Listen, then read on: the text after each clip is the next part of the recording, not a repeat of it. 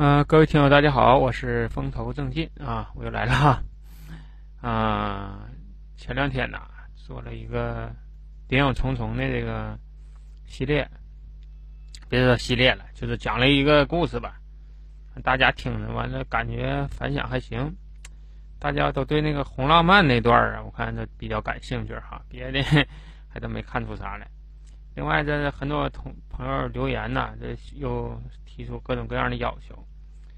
有个叫野哥的说：“哎呀，那风头，你讲讲那个录像厅啊？我们小前看录像都是几个小朋友齐一张票，齐钱买一张票进去看去，一人进去看去啊，其他人就等他第二天回来讲，也挺有意思。这叫录像厅这个事儿吧，其实挺有意思。我记得我小前看录像那前就是很多，像我这个岁数的人呐，男孩啊，可能说。”明白点男女之间的这个事儿，都是从那录像厅那么知道的。因为那前儿，录像厅为了搞活这个，多卖钱多卖票，都会放点那个儿童不宜的那个片子，勾搭你进去看去。咱那前儿岁数小啊，但也明白点事儿了。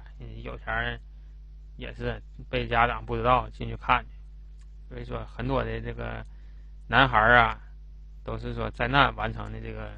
性教育这块，另外呀，那前我记得录像厅门口会有一个小黑板，黑板上写今天放什么，有的什么刘德华、周润发，这个票房号召力，那周星驰那就不用说了。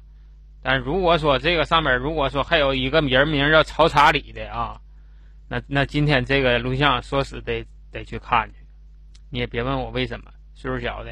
或者是女孩子，你不知道曹查理是谁的，你也就别打听了啊，也别问了。反正这个这个人演电影演的挺好，反正我们当时都挺爱看的。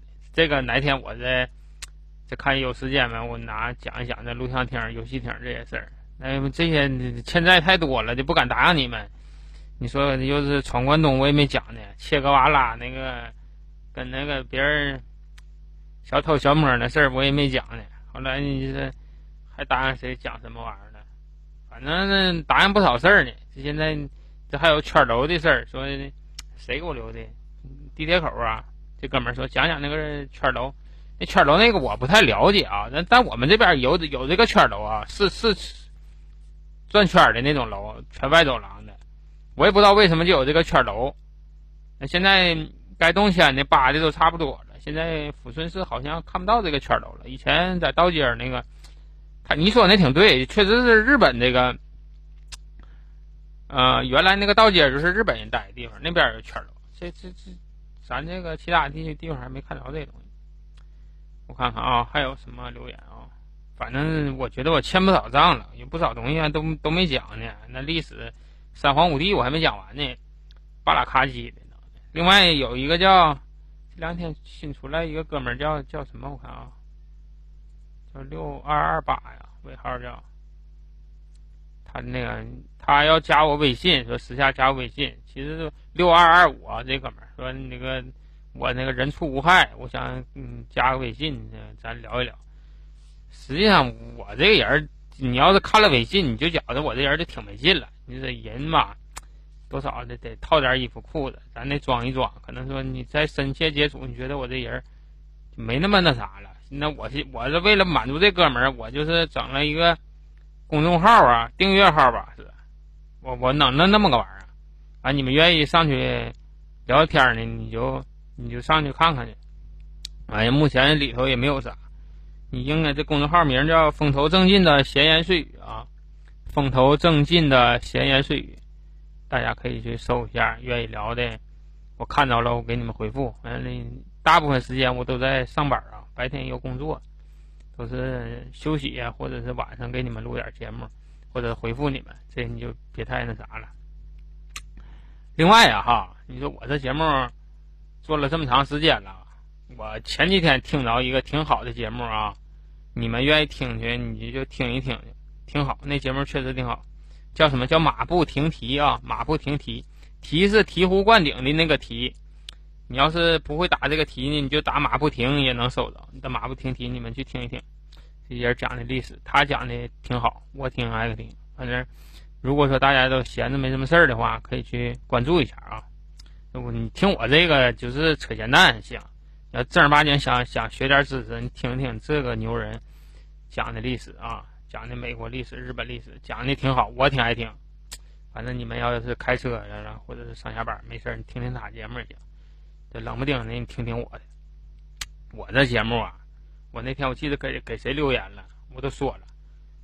那个人家大头这个节目吧，也是营养套餐，吃完了这荤素搭配的也好，是营养也够。那个像那个直东大哥呢，人家就属于粤菜，口味清淡，讲究食材啊，食材都是特别讲究的。嗯，味儿也也好，是菜也好，哎，用料讲究。峰哥呢，就是川菜啊，川菜就是人间烟火气，然后又是热辣麻辣鲜香，味道足。我这个节目呢，那他妈就是臭豆腐了。咱说白了吃前你还得背着人吃，你喜欢的吧，喜欢死；烦的烦死。完这玩意儿呢，还不能老吃。哎，隔三差五吃一回，完了还得背着点人儿。你这吃这个前儿就是，就属于什么呢？暗爽，自己自自己得劲了就完事儿了。完了你还不好意思给别人推荐。你说我这一天荤不荤、熟不熟的说这些乱七八糟的东西，回头一看，哎呦你这小子你就听这玩意儿，你这档次不行啊！就怕这个，所以说呢，愿意听的自己就偷摸听一听，不愿意听的也别给别人介绍，哎，自己。偷摸听就行，挺好。咱这人不多啊，我统计了一下，我的后台关注人数三千三百四十五人啊。我在这里谢谢这三千多哥们儿啊，能收藏我的节目。行了，废话不说了啊，今天继续讲这个谍影重重啊。听音乐，把气氛弄上来哈。我歇一会儿啊。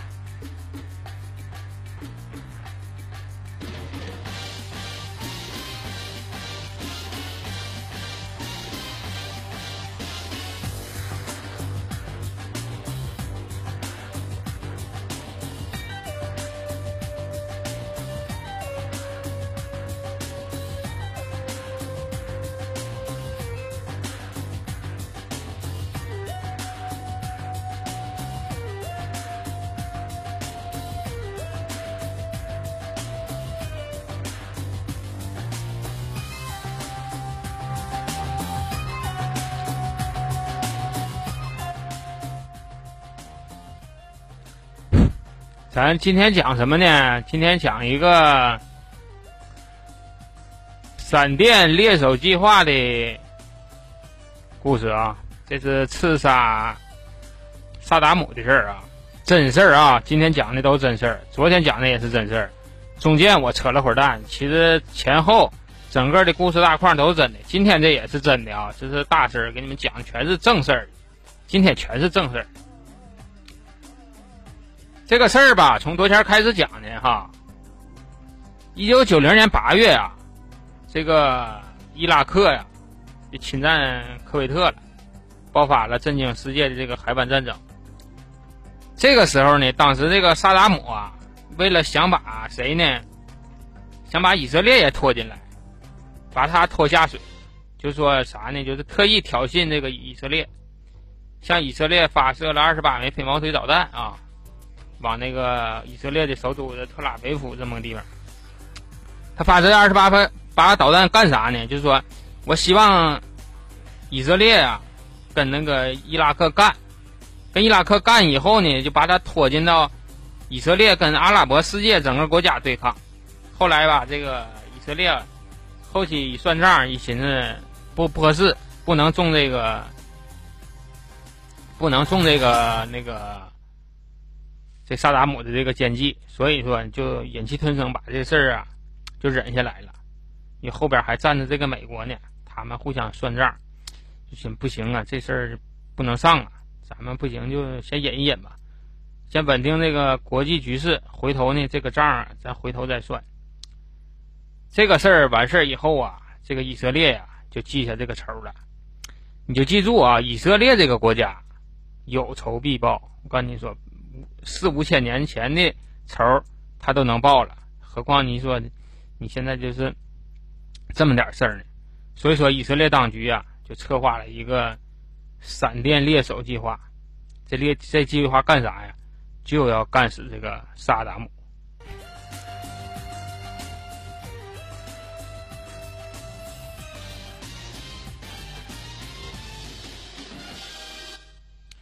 他想干那啥？萨达为什么他要刺杀这萨达姆呢？他认为这个萨达姆啊是整个这个他，因为他是个独裁政府，就是整个这个事儿哈，你你都是说由这个萨达姆一个人进行独裁统治下发令的这个时候，跟那个伊拉克这个老百姓啊没有什么太大关系。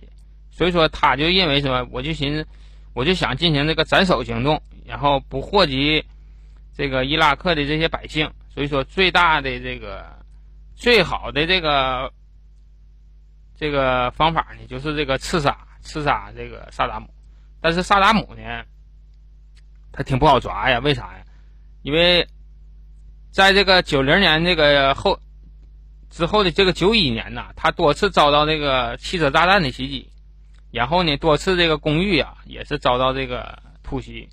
所以说呢，他就是说住所不定啊。他每天他的行踪特别的隐秘，而且呀，他的这个住所啊有二百五十处，二百五十处之多，就说他不一定在哪下榻。你说你你你这点你摸不着摸不清楚，你你就没法对他进行这个，没法进行对他进行刺杀。所以说呢，你现在想刺杀萨达姆，首先第一点就得弄清萨达姆的体系和他的行踪。他在哪下榻，然后对哪对那个位置进行突袭。所以说呢，这个以色列呀，就派出间谍去刺探这个萨达姆这个行踪的这相相关的消息。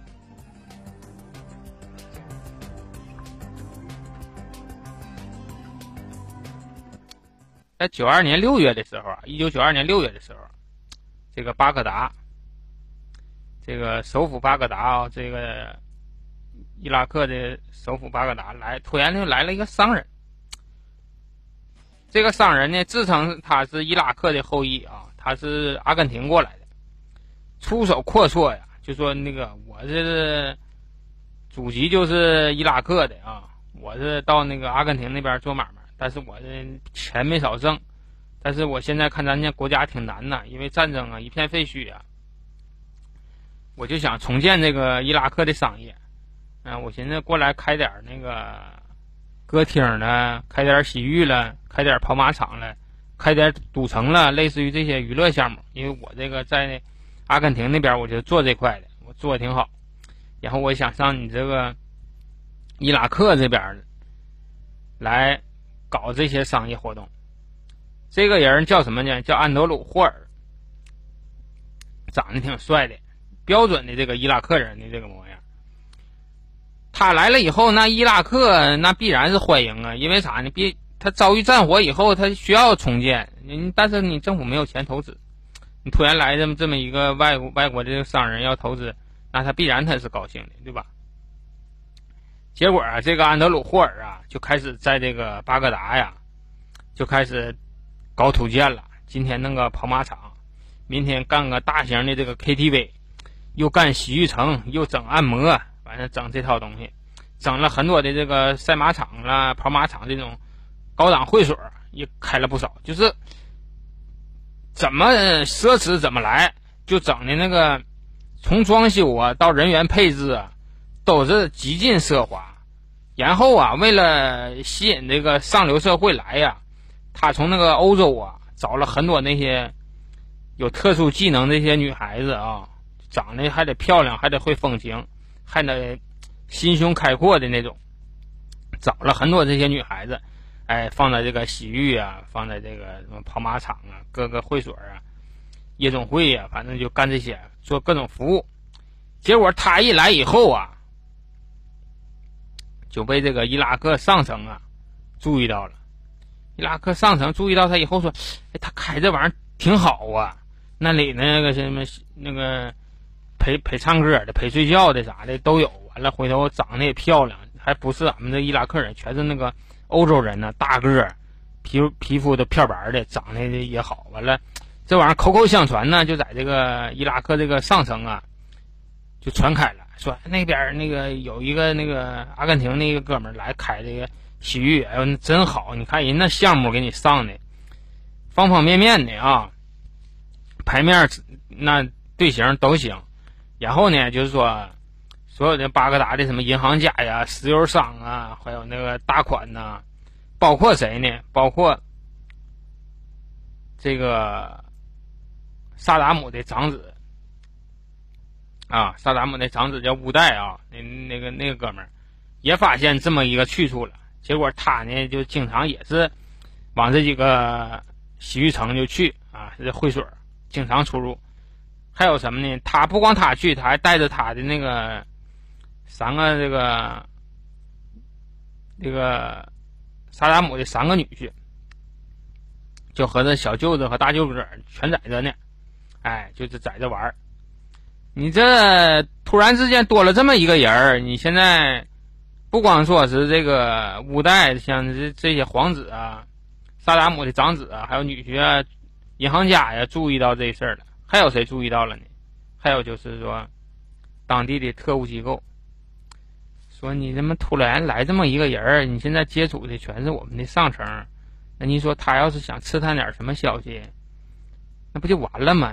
对不？你说从中你获取什么情报？那你这人儿，你说这么关键，能行吗？结果呢，就派人调查，调查这个安德鲁的背后的这个身份。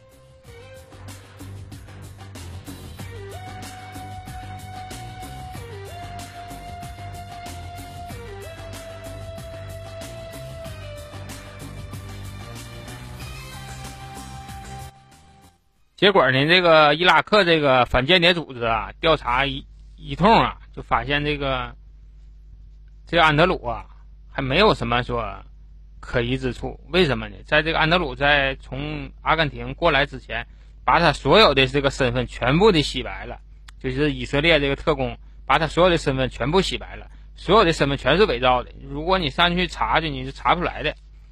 结果这安德鲁啊，一查没啥毛病啊。就这个乌代呀，一这个萨达姆的长子啊，乌代呀，就放松警惕了，就领着这些高官呐，经常上那去玩去，因为他那好玩啊。这个乌代呀，我跟你说哈，乌代这个人，你是上那个网上查一查，这乌代这个这哥们儿啊，是相当败家的这么一个人啊，相当败家。他是一天穷凶，什么穷奢极欲这么一个人，就是成天贪财好色。而且呢，这个这个安德鲁这人呢，也是投其所好。哎，你不是贪财好色吗？那我就是怎么奢侈怎么来。他把他那个会所啊装修的都特别好，而且那个女孩子这个服务这块呀，整的特别明白啊，就是整个就是一套下来全是那个东莞式的大套。这个吴代呢，就是说在这玩的挺 happy，所以一天乐不思蜀的，天天就跟他就混的就挺熟了。这个五代哈，我跟你说，那个他这个人哈，特别不识物。我跟你说，他后期他是怎么的呢？哈，就是说他奢侈到什么地步哈？他那个养那个宠物啊，在那个萨达姆政府倒台的时候，上五代的那个住所，就发现他养什么东西啊？他养那个狮子啊，养了十二头狮子，那十二头狮子。天天得进口那个搁其他国家进口那个驴啊，喂这个狮子，一天得喂两两头驴，那个驴很贵啊，因为他那个当地他不产那玩意儿，他这这上那个拿外汇去买去，那那国家都战战乱都到那种程度了，他还整这事儿，然后他天天的开个跑敞篷跑车呀，到街上溜达去，哎，看谁哪个女的漂亮了，就告诉自己手下给绑走，绑到自己会所去，然后陪她过夜。陪他过夜以后，他有钱呢。结果呢，每睡完一个女的，啊，穿金戴银的，完了临走给拿点拿点钱。那个正儿八经那女女女的啊，都躲着他，他不敢上街。一看让不带抓去了，不给霍霍了吗？结果呢，很多那个那些风尘女子啊，她打扮成这个良家妇女天天在这乌代出入这些路线上啊，天天那么溜达，就等着让那个吴代给抓走。抓完了以后，搁吴代呢再骗点钱。这吴代这人吧，就是生活特别的，就是腐败堕落吧。结果呢，这个安德鲁啊，也是走这个套路，他也是那个花花公子那形象。他跟吴代俩人后来狗扯羊皮的，俩人就弄挺好。你可知道这个安德鲁啊，是以色列的这个特工啊，他是个特工身份。他你别看他天天跟那乌代玩，但是他始终没忘记说，我身上还带着任务呢。结果啊，有一天呢，他这个五代啊，和他这个三个三个这个大舅哥，就是嗯，萨达姆的这三个女婿啊，坐一起聊天的时候，这五这个这个安德鲁啊也在场呢。他听他们聊什么？聊说有一个叫阿里的人，吩咐手下说：“这个阿里这个人必须给我抓回来，你不抓回来，你就给我干死。”反正说这个人不能存在，他们之之间在聊这个事儿。这时候，这个安德鲁就开始疑惑了：这个人为什么这么重要啊？为什么非得要干死他？是什么意思？然后吧，他他就冒冒就问他说：“哎呀，这个阿里是谁呀？”那一看，那布袋一看聊这么熟了，互相都认识，就说。这个五代呀，不是五代，这阿里呀，是我那个我爸的一个替身，他存在，他要是存在的话，那太危险了，因为我不确保他能做出什么事情。啊，这个阿里这回他才知道，这个阿里挺重要啊，因为说他是萨达姆的这个替身，所以说这个阿里一定会知道说萨达姆这个。这个住所都在哪？他的行程习惯呢？路线呢？是是怎么样？那这个阿阿里非常重要啊。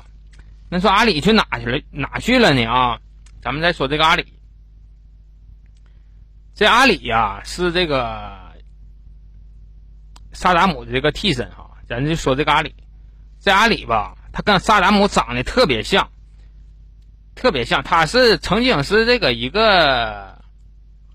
一个就是共和国卫队，伊拉克共和国卫队的一个士兵，他在一次非常偶然的机会吧，就被那个五代给看到了。五代说：“哎，我操，这这人长得他妈跟我爸怎么一模一样？太像了，就是特别像。”结果他就把这个人秘密的就给就给就给控制起来了。控制起来以后，他就拿给他爸看，他说：“爸，你看我今天给你领了个人，你看这人。”萨达姆一看，我这长得跟我是像哈。然后呢，这个萨达姆啊，由于说他经常怕刺杀呀，他不有一些公开场合他就不愿意去，所以说他就觉得有一个替身呢非常重要。这个替身呢，跟那个萨达姆哈能像到什么程度？就是说，他身边萨达姆身边的卫兵认不出来哪个是萨达姆，哪个是这个阿里。然后为了逼真呢，就是说，包括一些。微小的这个褶皱啊，脸上的褶子，还有那个痦子，都是通过手术的手段给这阿里啊重新进行的微整容。从这个外外观看哈，如果说你不是说他的儿子媳妇儿啊，基本上你认不出来这个谁是萨达姆，谁是阿里。但后期呀，这个阿里呀。就是看明白一个什么事儿呢？他后来他就觉得这个萨达姆这个政权呢，他妈早晚他妈得得他妈的得黄铺子。为啥呢？就是太专断专断独权了。另外，这个像这个五代这样的，一天也不干什么正经事儿。你说一天搞的这个伊拉克军队呀，也是人心涣散、人心浮动的，政局也不稳。再就是说，你这。五代等人，你说这专横跋扈的，今天说杀这个就杀这个，杀那个就杀那个。另外，你说也不干正事儿，那强抢民女的，又又是养那个宠物，养狮子老虎的。你说哪像一个正儿八经说治理国家的人呢？后来，由于说这个阿里经常去这个接触这个萨达姆侯赛因呢，他觉得萨达姆侯赛因这人这个情绪上阴晴不定。然后他特别的害怕，他有一天呢，就由于什么一个微小的错误啊，这萨达姆就要弄死他。结果呢，他就是明哲保身，在一次替这个侯赛因出席那个出席一个什么会议的时候，他就跑那个西欧的某一个国家去了，跑到西欧的某个某一个国家，就说这个阿里哈跟这个萨达姆像到什么程度哈？他曾经多次代表萨达姆去前线慰问，士兵就看认不出来这是不是萨达姆。你从这个行为的习惯呢、举止啊、说话呀、手势啊、眼神呢，都已经模仿的非常像了，啊，这个重，他这个阿里跑到国外这个这个消息，这太重要了，对于这个要掌握这个掌握这个萨达姆这个行踪啊这一块太重要了。结果呀，结果这个。这哥们儿啊，这卧底这哥们儿，这这个安德鲁啊，就就就就寻，不行，我得从这个阿里这个人入手。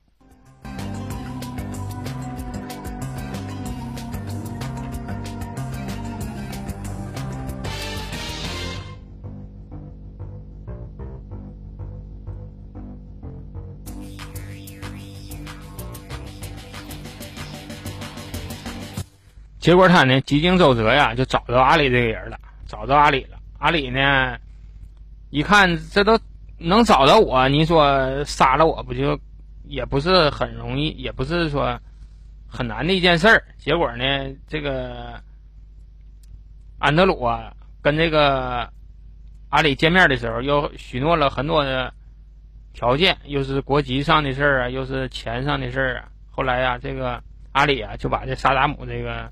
行踪的事儿就给就给就给撂了。从他这个嘴里呢，得出来一个什么非常重要的事儿，就是说，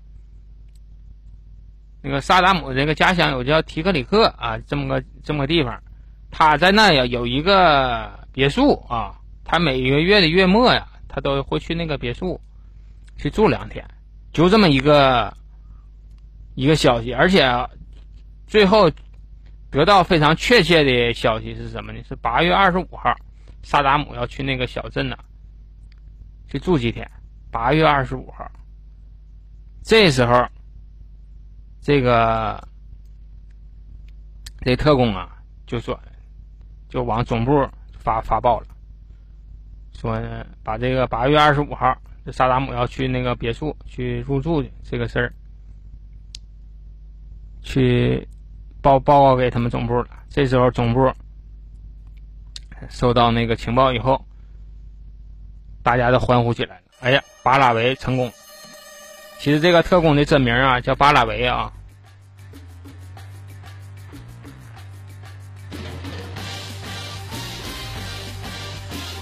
你这个行踪一旦确定了以后，那这边就赶紧制定计划吧，制定那个闪电猎手计划。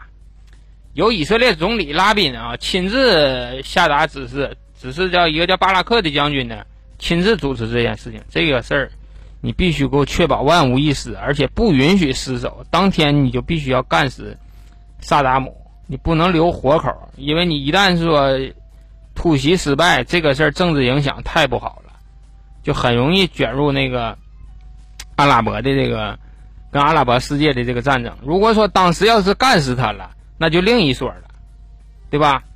你你你是独裁政府，把你领导人干干掉了，那一定有说他的对立方会站出来的，这个事儿呢就可以不了了之了。如果说你要失败了，你对一个独独裁政府来讲，你说这个事儿呢，那真就是未来走向就不好说了。所以说，当天一次性干死萨达姆这个事儿就是非常非常的重要。这个巴拉克将军呢，当时选择突击队的时候啊，就选择一个叫二六九突击队啊。为什么呢？因为二六九突击队就相当于这个以色列的这个海豹突击队一样，而且他这个巴拉克将军最早就是二六九突击队的这个队长，就是说对这个队的战斗能力啊特别有把握。说这个这个，我只要说这个队儿给我。去完成这个任务，那我指定能完成。因为啥？这个这里的这这些，那个都是说特种兵啊，号称这号称的那以色列的魂斗罗呀，都是，这就相当厉害，就是拿枪去了，就是下山就摘桃，真事儿，就是每个人都是非常厉害的单兵作战能力啊，还是说组织能力啊，都是这特种兵那那等级的。这些这这些人只要去了，那就那你只要说萨达姆还在呢，必死无疑。结果呢，这次你就选了三十个人啊，三十个突击队员参加这次秘密的刺杀行动。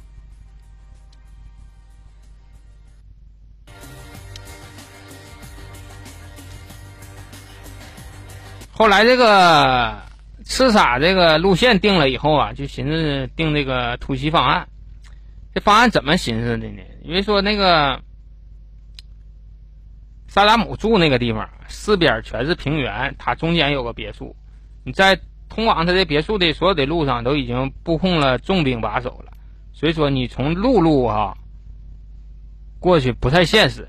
结果呢，这个以色列呢就想办法是什么呢？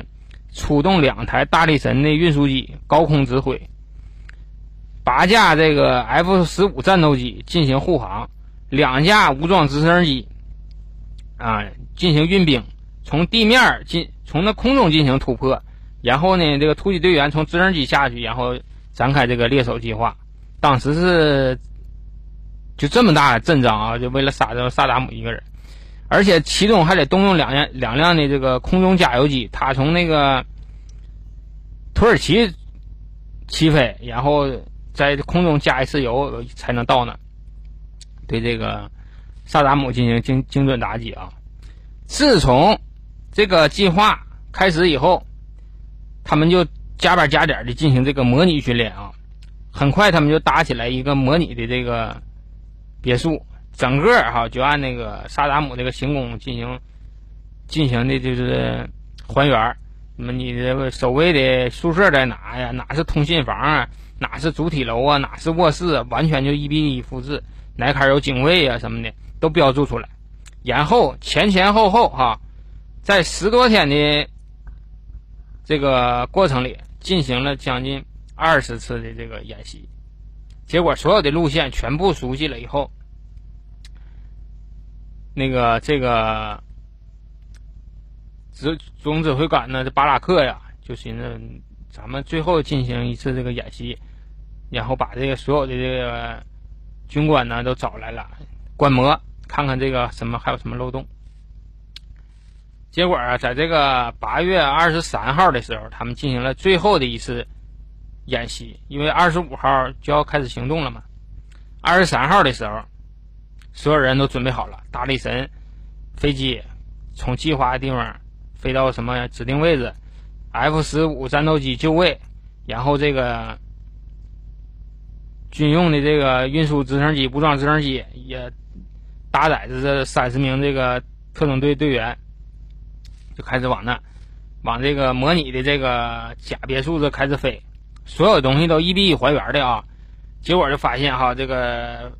武装直升机到位了，这三十个战斗人员下来了，哎，又扇形布控，然后又往哪开枪呢？又是打哨所，又是打通讯塔，然后突袭那个萨达姆卧室，整个过程行云流水，一气呵成。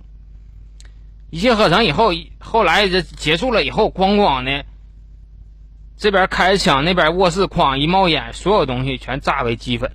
现在这领导一看，这太好了，再一掐表一看。九分半，九分半钟解决所有战斗，萨达姆一定无误啊！所有这模拟的这太好了，完美，perfect。正在这时候，那领导起来集体鼓掌啊！这这这明天就可以开新闻发布会了。二十五号以后，那萨达姆必死无疑。这咋没个活？你说现在所有的都已经天衣无缝了啊！整个过程天衣无缝了。你从我们的那个特工渗透，再加我们后期这些演练，那你这太行了，这这这没有无懈可击。这去了就是萨达姆，就是就是个死，他只要在呢，他就是个死。哎，这领导就开始鼓掌啊！这完了后，然后这些人陆战队员呢又模拟撤离，你得撤离呀，你不能你打完了搁那营搁那待着，又模拟撤离，几个人这特种队员又跑上了直升机。咔咔咔，直升机又又又飞起来了，又往回营地飞。正在这个直升机起飞的过程中，一有一架直升机飞到一半的时候，突然就发生了爆炸。当时这个军官哈都以为这是放烟花呢，庆祝呢。结果后期一看，我说飞机嘛掉下来一个，这这军方就可就紧张了，这怎么回事？这是？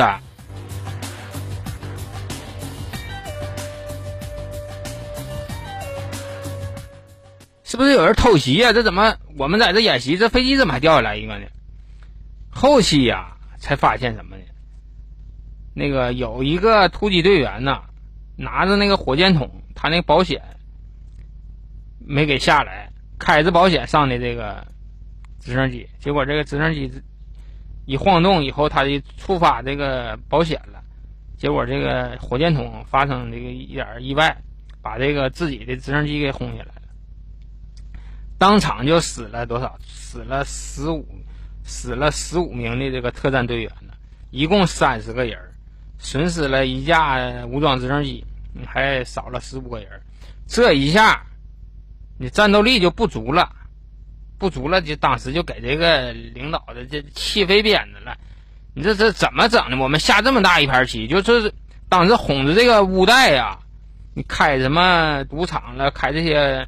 洗浴城啊，包括跟着乌代天天花天酒地，包括你上欧洲找这些妓女，那都花了他妈老了钱了。结果最后就因为保险没开，你这光家把整个的这个计划就给就给破坏了。这个事儿哈，都是说二十多年以后他才解密的，当时谁也不知道有这个事儿啊，谁也不知道有这事儿。所以这个闪电猎手计划呢？最后啊，就因为这这一下子，就流产了。为啥呢？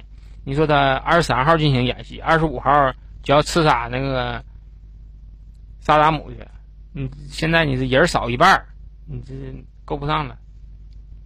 结果啊，这个一九九二年的这次刺杀呀，就以这个就以失败告终了。结果这后来这个萨达姆啊。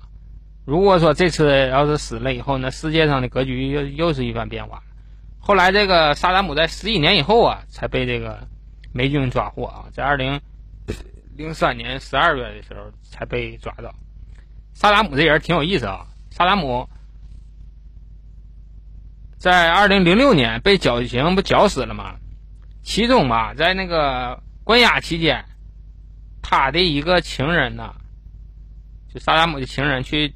监狱里探望去，探望，探望完了出来了以后，跟那个那个美美军说呀：“你们现在关这个不是萨达姆，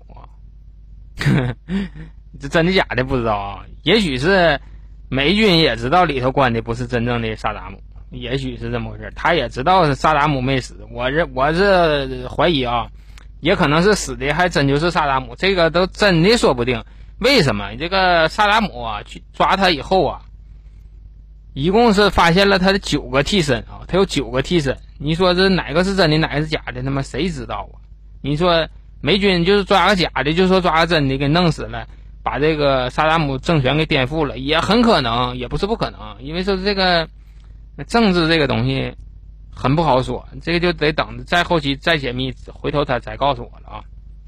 好了。今天的节目就做完了啊，到这了，不知道大家爱不爱听，还听明白没听明白？那个五代呀，确实能败过钱啊。那个五代在那个在就是萨达姆政府倒台以后，就抄家的时候，翻出来老了名车了。就是你认为你这个那个你认你们认为那个名名车能叫上来号的哈，叫上来名的，那在他那都都不叫。不叫个板啊！我给你念一下，它都有多少东西啊？十八辆劳斯莱斯，三辆宾利啊，二十二辆奔驰。